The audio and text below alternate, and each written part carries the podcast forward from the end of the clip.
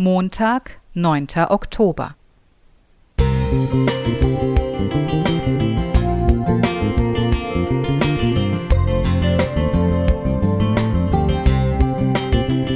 Ein kleiner Lichtblick für den Tag.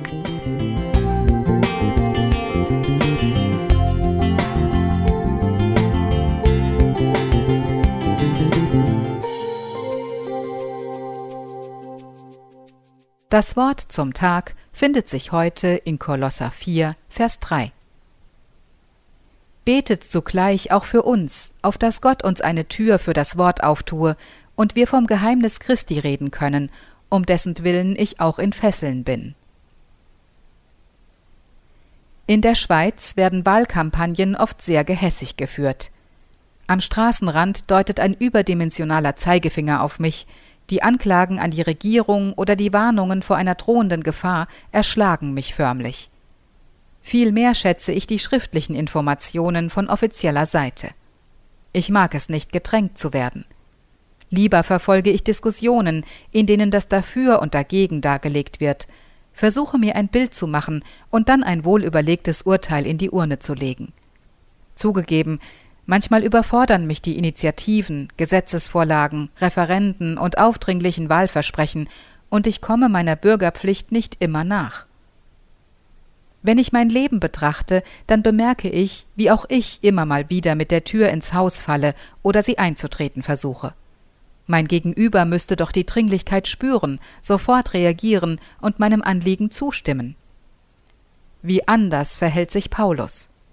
Er bittet die Gemeinde in Kolossä dafür zu beten, dass Gott eine Tür für das Wort auftut.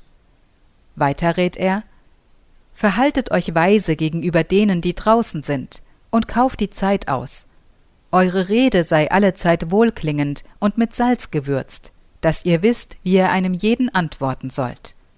Kolosser 4, Verse 5 bis 6. Sucht man heute die antike Stadt in der Türkei, irrt man lange umher, bis der unscheinbare, mit Disteln dicht bewachsene Hügel auftaucht.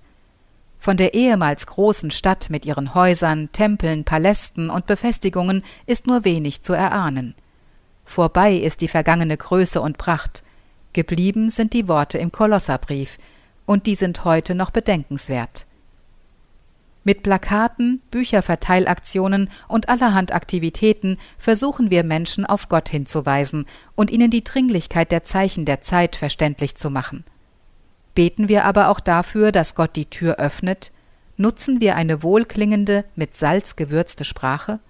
Warten wir auf die Fragen des Gegenübers? Lassen wir unsere Taten lauter sprechen als unsere Worte? Diese Vorgehensweise würde sicher auf offenere Ohren treffen, als mit der Tür ins Haus zu fallen.